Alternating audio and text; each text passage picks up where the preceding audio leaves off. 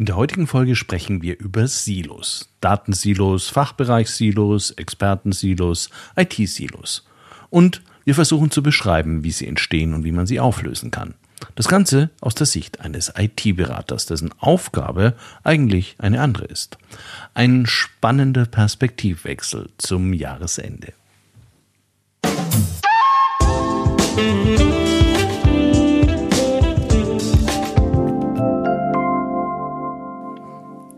Hallo und herzlich willkommen bei CX Talks. Mein Name ist Peter Pirner und ich freue mich sehr, dass du wieder dabei bist.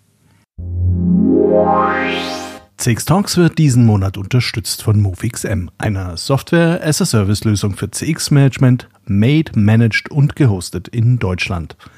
Internationale Konzerne wie VW oder BMW und mittelständische Unternehmen nutzen passgenaue Systeme von MoveXM, um automatisiert Kundenfeedback an allen Touchpoints der Customer Journey zu erfassen. Dank des großen Funktionsumfangs und zahlreicher Schnittstellen integriert sich MoveXM nahtlos in jede Systemlandschaft. Umfangreiche Service-Trainings und Beratungsleistungen sorgen für eine schnelle Implementierung und effektive Kundenfeedback-Programme. Zukunftssicherheit wird dabei großgeschrieben. Mithilfe von KI hat MoveXM nicht nur Analysen und Insights auf das nächste Level gehoben, sondern auch innovative Features im Bereich Kundenservice zur Steigerung der Produktivität entwickelt. Das führt nachweislich zu noch größerer Zufriedenheit von Kunden und Mitarbeitern. Alle weiteren Informationen hierzu findest du auf www.movixm.com und der Sponsorenseite von CX Talks. In der letzten Folge haben wir uns sehr praktisch mit den Sorgen und Nöten einer CX-Managerin auseinandergesetzt, die ein Kundenfeedback-System bei der Helvetia Versicherung ausrollt. Das war eine klassische betriebliche Innensicht, ehrlich und ungeschminkt. Heute wollen wir eine Outside-In-Perspektive einnehmen und uns mit dem Blick eines CX-Managers bei einer der großen Technologieberatungen beschäftigen. Das war ursprünglich gar nicht so geplant. Denn ich hatte mich vor dieser Episode lange mit meinem heutigen Gast Florian Sölch, Head of CX bei NTT Data, unterhalten, um eine eher technische Episode vorzubereiten. Florian hat jahrzehntelange Erfahrung in der Technologieberatung und ist deshalb ein exzellenter Gesprächspartner. Meinte dann aber, dass es eigentlich ganz andere Faktoren sind, die es ihm so schwer machen, technische Lösungen für optimale Customer Experiences bei seinen Klienten zu implementieren. Und darauf sollten wir den Fokus setzen. In der heutigen Folge wollen wir deshalb am Beispiel eines immens wichtigen technischen Themas, nämlich des Aufbaus von CDPs und ganzheitlicher Datenstrukturen, Lösungsansätze diskutieren, wie man als IT-Berater Barrieren im Unternehmen identifiziert und konstruktiv mit ihnen umgehen kann. Das ist auch deshalb so spannend, weil man IT-Berater ja nicht gerade für die Organisationsentwicklung einkauft, auch wenn es hier die ein oder andere Gemeinsamkeit in der Herangehensweise gibt. Ich wünsche viel Vergnügen bei der letzten Folge des Jahres 2023 CX Management aus Sicht einer Technologieberatung.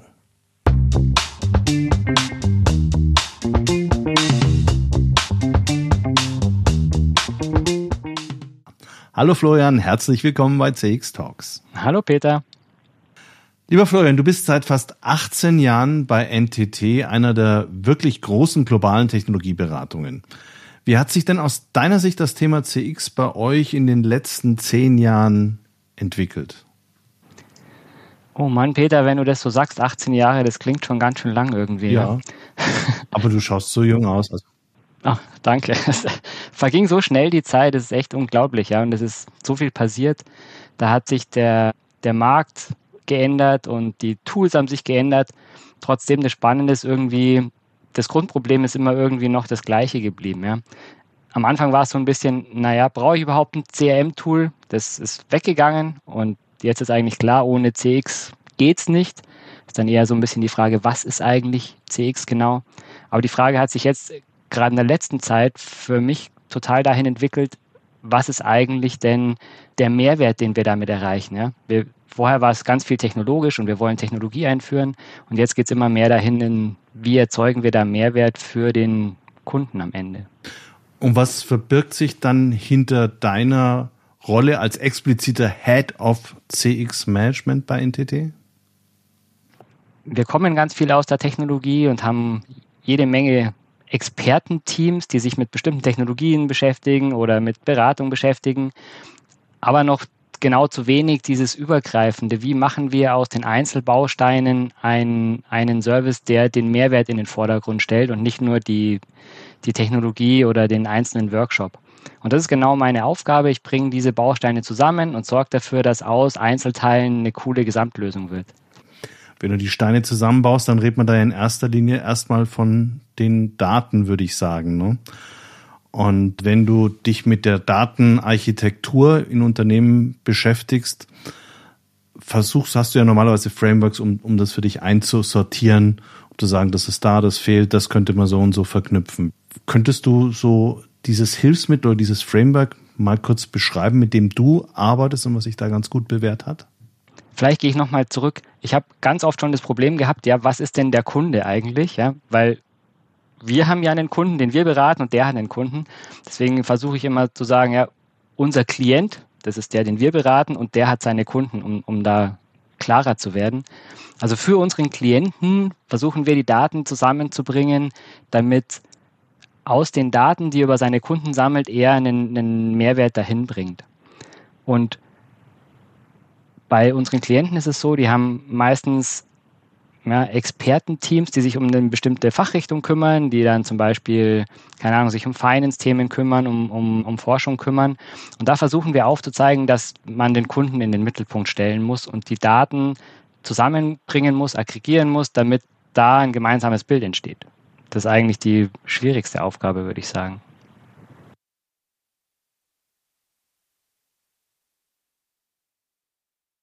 Du sagst, das sind ganz unterschiedliche Bereiche, die da zusammenspielen. Welche Systeme müssen denn aus deiner Sicht zwingend für eine gute Customer Experience miteinander verknüpft, verknüpft werden? Na, idealerweise alle. Ich meine, das fängt ganz vorne an beim Social Media. Das ist so das erste Mal, wo du als, als Brand mit einem Kunden Kontakt aufnehmen kannst, strukturiert, den du irgendwie kontrollieren kannst über die Website, dann wird irgendwie ein, ein Produkt verkauft. Ja, da gibt es auch wieder ein System dahinter, das darauf spezialisiert ist.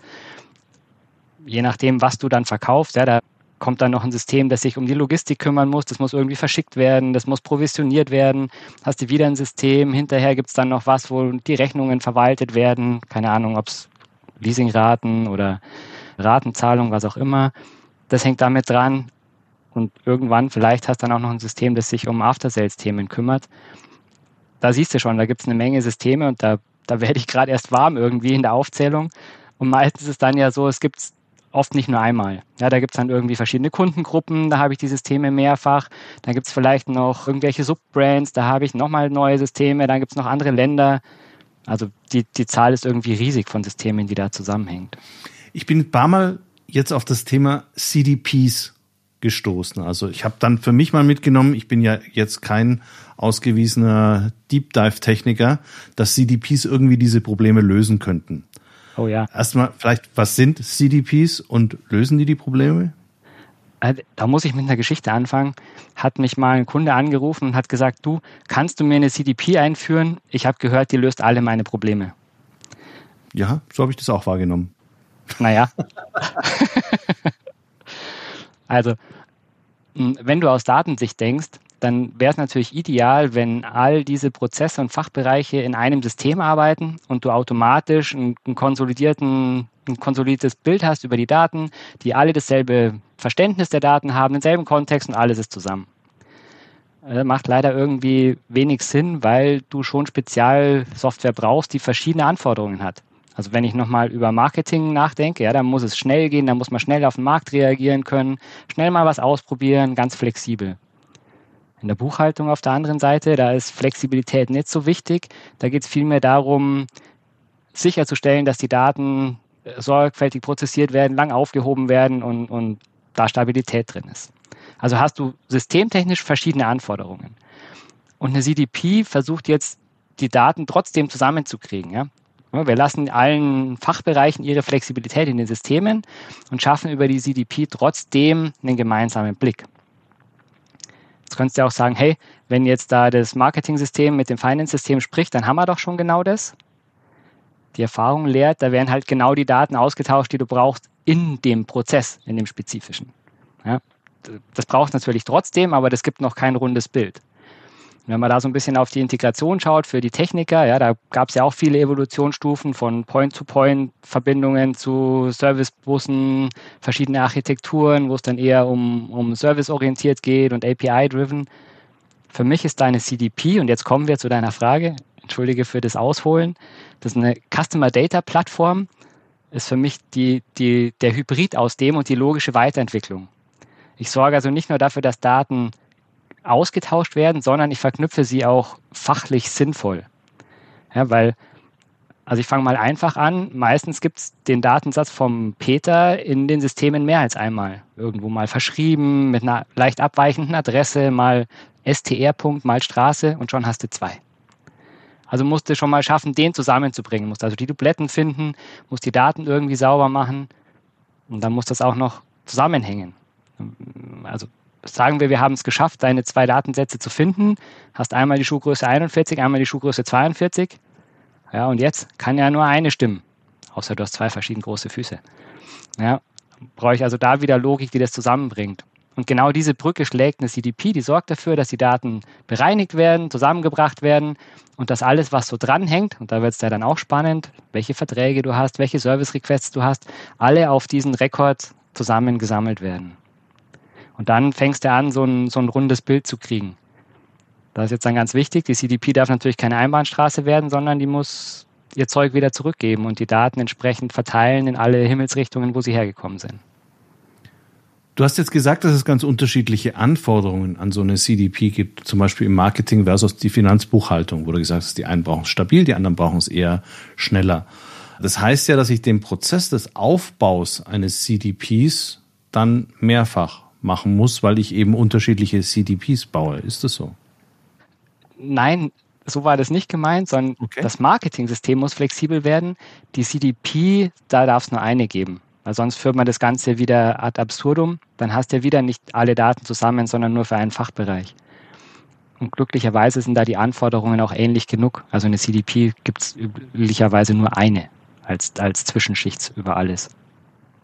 Wenn du dir jetzt Unternehmen in der Dachregion anschaust, und vor allem die, mit denen ihr logischerweise zusammenarbeitet, weil da kennst du es dann auch besser, wie weit sind die denn in der Entwicklung solcher CDPs beziehungsweise zusammenfassenden Datenlayers? Also ich würde sagen, die Idee kommt mehr und mehr an und, und setzt sich als, ja, das ist ein, ein valider Ansatz, durch. Das sehen auch die meisten ein, dass, dass da durchaus ein Mehrwert drin steckt. Leider, was wir erleben, ist, dass es noch ganz, ganz schwierig ist, eine echte CDP aufzubauen. Meistens passiert es im Rahmen von, von Projekten. Also wir machen zum Beispiel Callcenter-Lösungen. Ja, da baut sich dann eine Lösung für das CDP aus, aber eher so als Anhängsel von der Contact Center-Lösung oder von der Service-Lösung und nicht als echte CDP. Da stehen meistens die, die Firmen sich selbst noch im Weg, weil die verschiedenen Fachbereiche da zusammenarbeiten müssten. Also wenn du sagst die Fachbereiche, dann meinst du im Zweifel, dass das ist halt diese, worüber wir auch immer gerne reden im Customer Experience Management, die Silo-Strukturen. Ja, ja, genau. Die, die schlagen da voll durch. Ja. Da müsstest du jetzt ja ein Projekt machen, das, das hast du gesagt, Silo-übergreifend funktioniert und, und alle irgendwie sich abstimmen und, und gemeinsam da arbeiten. Und das ist aus meiner Sicht die, die größte Hürde, die wir haben. Für die technischen Probleme, die es gibt, gibt es super Lösungen, das kriegt man hin.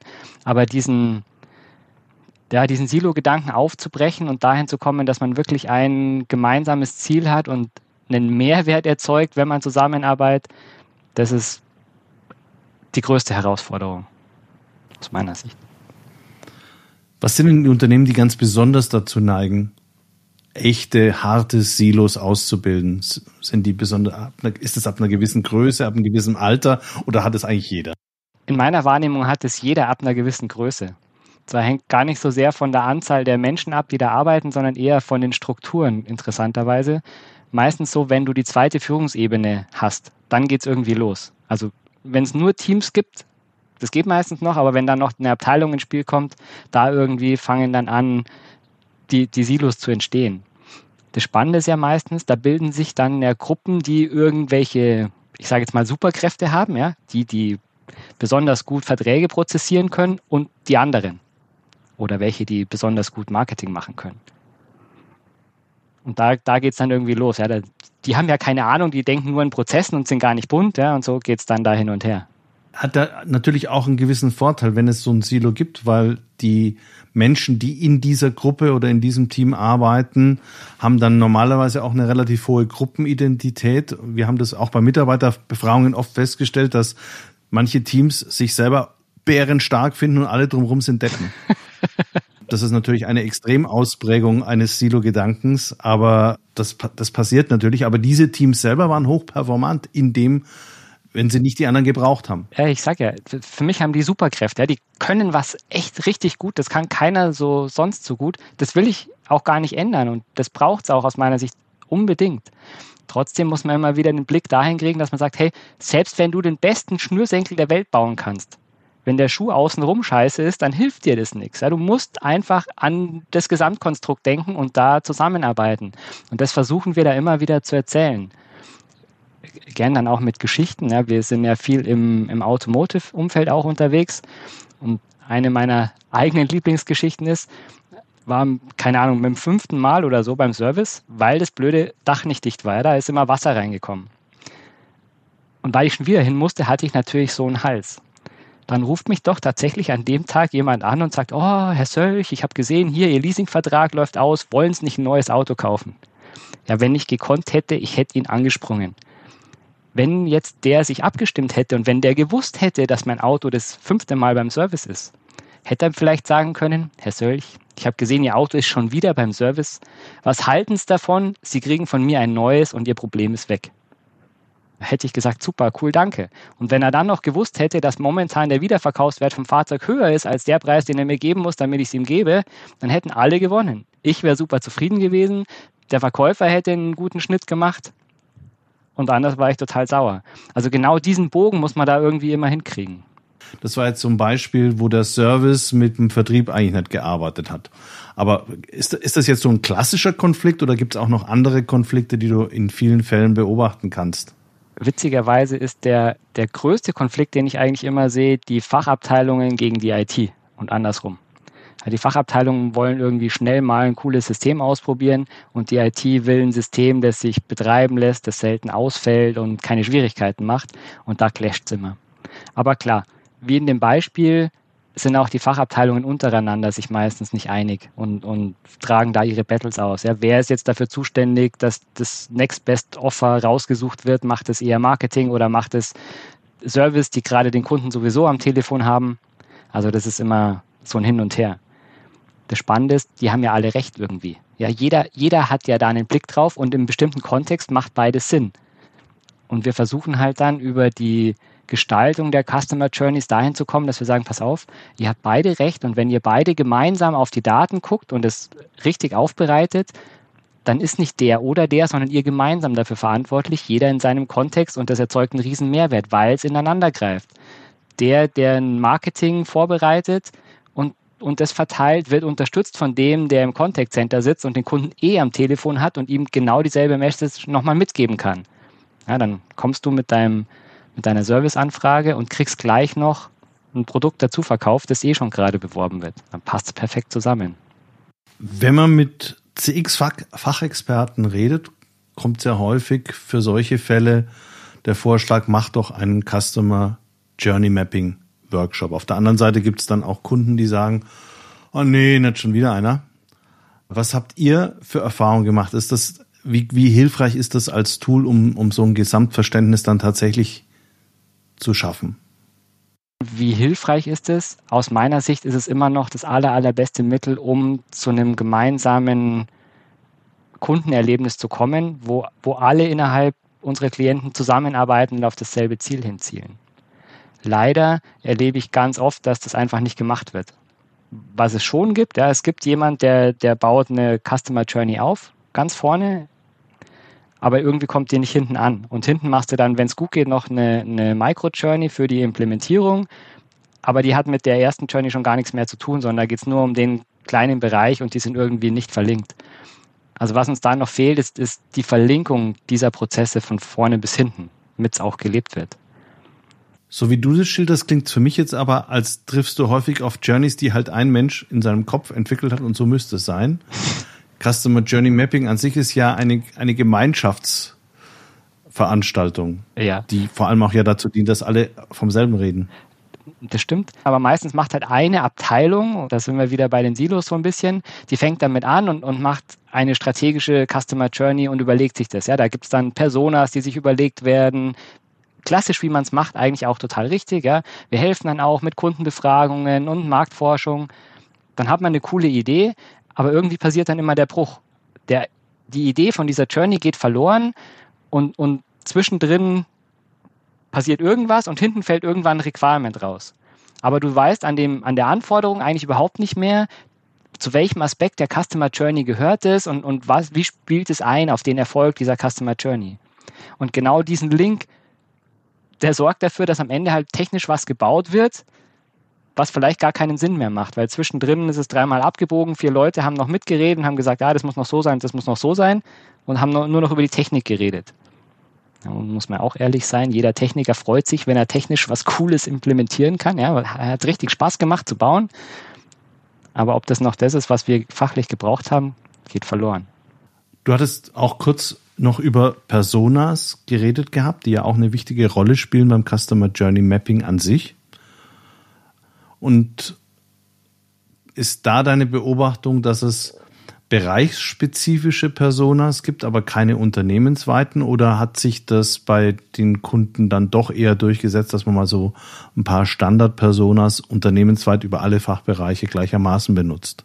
Na, ich würde sagen, die Personas sind meistens schon ähnlich, also du erkennst die wieder, aber jeder Fachbereich nimmt sich dann raus, die für sich anzupassen und verfremdet dann die ursprüngliche Idee wieder ein Stück.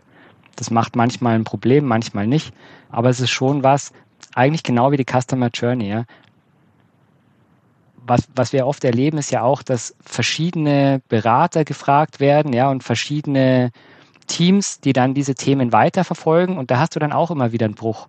Da passiert dir dann auch genau das. Ja, da, da gab es eine Idee, dann kommt jemand Neues und wie das halt so ist bei einer Übergabe, ein bisschen was geht immer verloren und je öfter du das machst, desto weniger bleibt vom Ursprungsgedanken übrig. Was wir versuchen ist, ein, ein Mapping herzustellen von der Customer Journey bis runter zum Requirement, sodass du über eine Verlinkung ganz leicht wieder zurückkommst. Und zwar an, an jeder Stelle im Prozess, wo dann jemand sagen kann, hey, keine Ahnung, ich mache jetzt aus dem aus der Anforderung ein, ein Business Design und gestaltet es oder hinten irgendjemand testet es und jeder kann ganz schnell wieder zurück zu der Customer Journey und sich nochmal anschauen, was war denn eigentlich die Idee. Ja, löst jetzt noch nicht alle Probleme, aber es macht schon mal zumindest möglich, dass ich leicht rausfinden kann, was war eigentlich die Business-Idee hinter der Anforderung, die ich gerade baue. Und ganz oft passiert dann, dass wir es lieber linksrum als rechtsrum bauen. Technisch beides gleich gut, aber das eine passt halt viel mehr auf die Erfüllung des Vorteils, den ich für den Kunden haben will. In der Applikationsentwicklung spricht man ja auch sehr häufig von User Journeys. Mhm. Was ist denn der Unterschied zwischen einer Customer Journey Map oder einer Customer Journey und einer User Journey aus deiner Sicht? Ist das, gibt es da technische Unterschiede? Die User Journey ist ja meistens aus Blick des Mitarbeiters, der da drauf schaut. Ja, oder also je nachdem, wo ich jetzt bin, ja, weil wenn ich bei einem Service-Tool bin, dann ist es der User meistens ja der Mitarbeiter und gar nicht der, der Endkunde. Wenn ich bei einer App bin, dann ist es wieder der Endkunde, aber in beiden Fällen wird normalerweise nur ein ganz kleiner Teil betrachtet, wo es dann darum geht, keine Ahnung, in der App, wie mache ich den Abschluss von, von dem Konto jetzt an der Stelle, aber die Gesamtgeschichte, wie ich da hingekommen bin, die fehlt da dann schon wieder im Prinzip macht es ja Sinn, User Journeys zu verknüpfen mit einer Customer Journey, um eben den Gesamtkontext zu haben. Genau. Ne? Aber es ist dann doch was Eigenständiges. Es ist was Eigenständiges und das ist ja das Spannende. Das ist, was wir erleben. Ja, die User Journeys, die werden gemacht. Das macht meistens Sinn, weil das ist innerhalb von einem Projekt, das ist innerhalb von einem kleinen, klar umrissenen Kontext, der innerhalb eines Fachbereichs passiert. Das klappt echt gut. Was genau fehlt, ist diese Verknüpfung. Und die versuchen wir halt dann herzustellen, indem wir sagen, pass auf, lasst uns die übergreifende Customer Journey nehmen, lasst uns das verlinken in den Tools so zusammenzubringen, dass du mit ganz wenigen Klicks wieder oben rauskommst und so lang hochgehen kannst, bis du die übergreifende Geschichte wieder gefunden hast. Aber das ist sehr mühsam. Wenn es sehr mühsam ist, dann hast du dich aber auch schon öfter damit beschäftigt, an dieses Ziel zu gelangen. Hast du da, gibt's da Tipps oder Tricks, die sich bei dir bewährt haben im Umgang mit Unternehmen? Na, ich sag grundsätzlich ist es ein Problem oder ist die Herausforderung, diese Silos zusammenzubringen und da übergreifend zu arbeiten. Hm, was sich bewährt hat, ist, das sehr stark über, über Beispiele zu arbeiten. Ja, erst mit einer ganz kleinen Gruppe anzufangen, wie so ein kleiner Samen und den dann auch gut zu promoten. Da muss man sich am Anfang sehr gut überlegen, was nimmt man, ja, wo, wo sind die Leute interessiert, wer hat da Lust mitzumachen, wer zieht da am Anfang. Das ist immer das Mühsamste. Was wir aber dann oft erlebt haben, wenn man das gut macht und dann auch gut verkauft, dass das so ein selber ins Rollen kommt irgendwie ja, und dann sogar schwer aufzuhalten ist mit über Daten klappt es immer ganz gut. Ja, da kann man das dann gut zeigen. Wir haben die Daten verknüpft und schau mal, was wir gelernt haben. Wir haben folgende Missbrauchsfälle aufdecken können. Wir haben folgende Produktprobleme aufdecken können, die sich da häufen, die keiner einzeln von euch gesehen hat. Und wenn man das richtig promotet, ist uns schon ein paar Mal passiert, dass hinterher die Fachbereiche, die vorher gesagt haben, auf keinen Fall mit mir, die rennen dir dann die Türen ein und sagen, ja, ich will unbedingt auch mitmachen, das ist ja so cool. Also entsteht dann oft eine echt spannende Dynamik diese Kommunikation oder die Promotion dessen, was du damit positiv machen kannst, ist ja normalerweise in einem Projekt für einen externen Berater nicht von vornherein mit einbepreist, oder?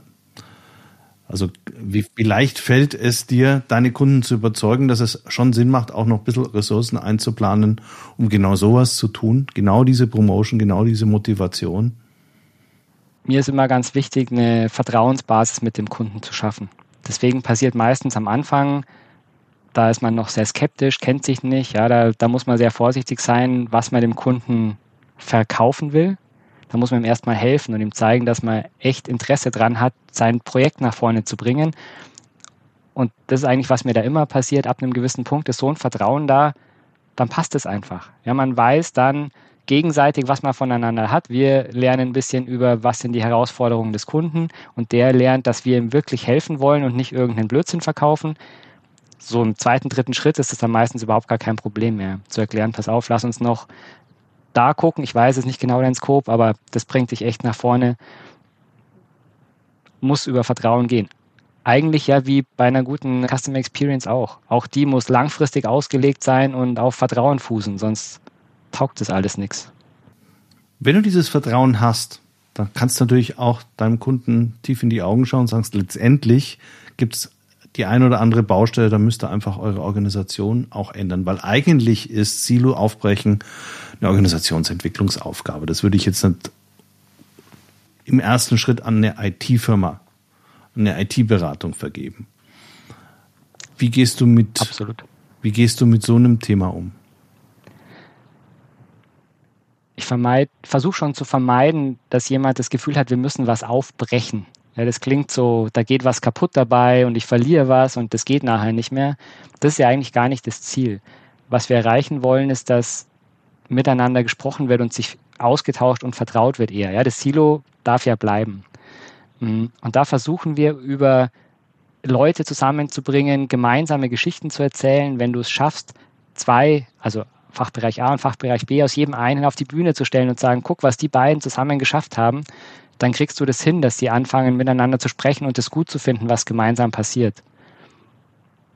Das ist aber ja gar nicht mein, mein Auftrag meistens. Ja. Trotzdem ist es für uns wichtig, das im Blick zu haben, weil nur dann wird das Projekt erfolgreich. Ich glaube, ich habe in den 18 Jahren fast kein Projekt erlebt, das technisch gescheitert ist. Immer sind es die, die Rahmen außenrum, die das Problem machen. Ja, das ist für mich auch eigentlich das Argument, wo ich sage, wenn ich dann schon so tief eingetaucht bin, stelle ich halt manchmal auch fest, es gibt völlig dysfunktionale Anreizsysteme oder es gibt Befindlichkeiten, die dann einfach durchschlagen auf einer Ebene, wo die eigentlich nichts mehr verloren haben, wo du sagst, naja, das ist historisch gewachsen, dass man halt im Prinzip das sitzt in der Abteilung. Und das wollen, da wollen wir jetzt auch gar nicht hin, aber Fakt ist natürlich schon, wenn ich eine Situation ordentlich verbessern möchte, muss ich manchmal umgestalten. Aber da nehme, habe ich jetzt mitgenommen, haltet ihr euch tendenziell eher zurück in eurer Beratung, weil das tatsächlich die größere Baustelle dann auch ist. na, ich sag mal, ich halte mich da zurück, weil das nicht meine Expertise ist und nicht mein Auftrag. Da gibt es andere, die sich da gut damit auskennen, die ich dann da frage, mich zu unterstützen. Trotzdem, wenn wir klein anfangen, also die, die Welt kannst du nicht retten bei sowas. Mhm. Aber das ist auch was, wo ich versuche dann hinzuwirken, okay, wir, wir können nicht das Umfeld ändern, das ist halt so, aber nur weil wir das schon immer so gemacht haben, heißt es ja nicht, dass es so bleiben muss. Lass uns einfach bei uns mit einem Schritt anfangen, in dem Projektscope, den du hast, lieber Klient. Lass uns den ändern und lass uns den besser machen und aufzeigen, was das bringen kann. Und meistens geht es so aus, dass dann die anderen das sehen und dann fangen spannende Sachen an zu passieren, die dann mit dem eigentlichen CX-Thema nur noch wenig zu tun haben. Jetzt gibt es ja die, diese Entwicklung, dass man sagt, okay, ich habe jetzt verstanden, das ist das Problem und wir haben es jetzt gelöst an dieser Stelle und das haben wir auch alles ganz wunderbar hinbekommen. Und dann geht viel Euphorie rein, das Ganze startet mit mega Energie und dann wird irgendwie wieder ein neues Silo. Ja.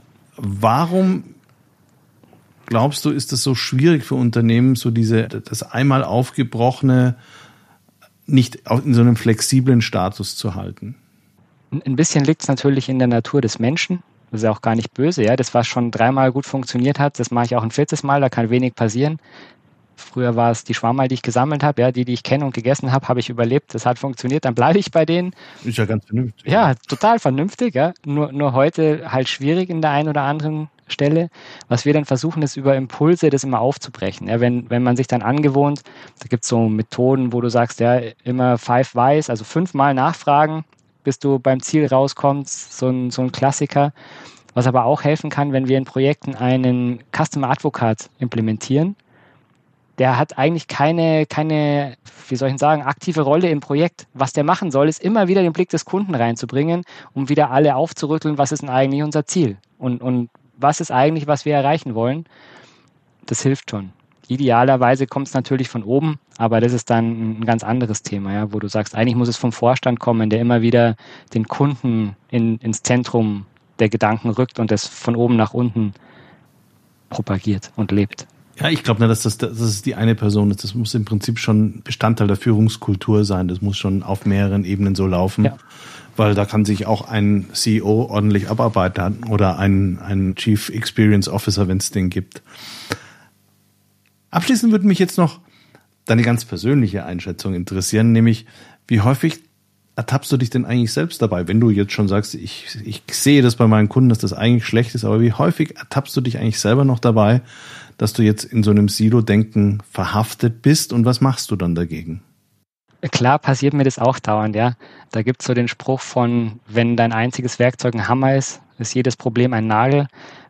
Klar passiert das ständig, ja. Du, du hast eben Dinge, die kannst du besonders, die kennst du besonders. Das kann Technik sein, das kann auch Leute sein. Ja. Bei dem Problem denkst du immer zuerst an die eine Person. Was mir hilft, ist, ich arbeite gern mit Bildern, ja. Keine Ahnung, ob es ein Architekturbild ist oder eine Customer Journey. Irgendwann male ich es. Und spätestens, wenn ich das erste Bild gemalt habe, versuche ich nochmal kurz Pause zu machen und mir zu überlegen, hm, wie kann es aus einem anderen Blickwinkel sein? Und am liebsten, wie würde ein Science-Fiction-Autor wohl über das Thema schreiben? Warum gerade Science-Fiction? Irgendwie finde ich, als Science-Fiction-Autor, da darfst du einfach alles. Ja, da ist nichts verboten. Da darf man irgendwie ganz verrückte Sachen machen und wenn dich einer fragt, du spinnst jetzt, kannst du sagen, ist ja nur Science-Fiction. Ja, dann, dann ist es wieder gut. Deswegen versuche ich das immer so ein bisschen als, als Leitplanke zu nehmen. Und dann geht es meistens relativ schnell. Ja? Wenn man das ein paar Mal gemacht hat, dann kommt man schnell drauf, ob man wieder in ein altes Muster gefallen ist, das man halt einfach nur repliziert, weil man es gut kennt, oder ob es da wirklich viel Sinn macht. Das hilft mir schon, aber die Falle mit den Silos habe ich natürlich trotzdem oft und erwische mich dann dabei. Äh. Dann werde ich das das nächste Mal auch ausprobieren mit dem Science-Fiction-Autor. Das finde ich eine prima Idee. Florian, ganz herzlichen Dank. Vielen Dank, Peter. Hat mir viel Spaß gemacht. Dankeschön.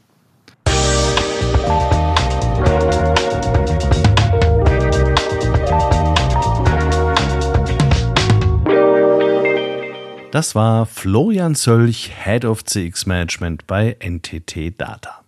Wenn dir die Folge gefallen hat, dann abonniere doch CX Talks wie tausende anderer CX Professionals aus der Dachregion. Bei Spotify, Apple oder Google Podcast. 9. Januar starten wir mit der mittlerweile fünften Season von CX Talks wieder mit spannenden Gästen und zum Jahresauftakt mit der wunderbaren Maxi Schmidt von Forrester zu den Forrester Predictions 2024. Ein Muss für alle CX Professionals in der Dachregion, wie ich finde.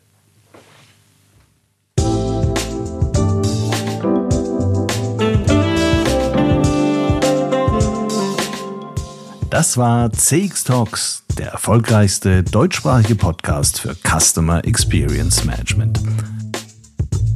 Mehr Informationen zu CX Talks findest du im Newsletter des ICEM, auf LinkedIn und unter www.cx-talks.com.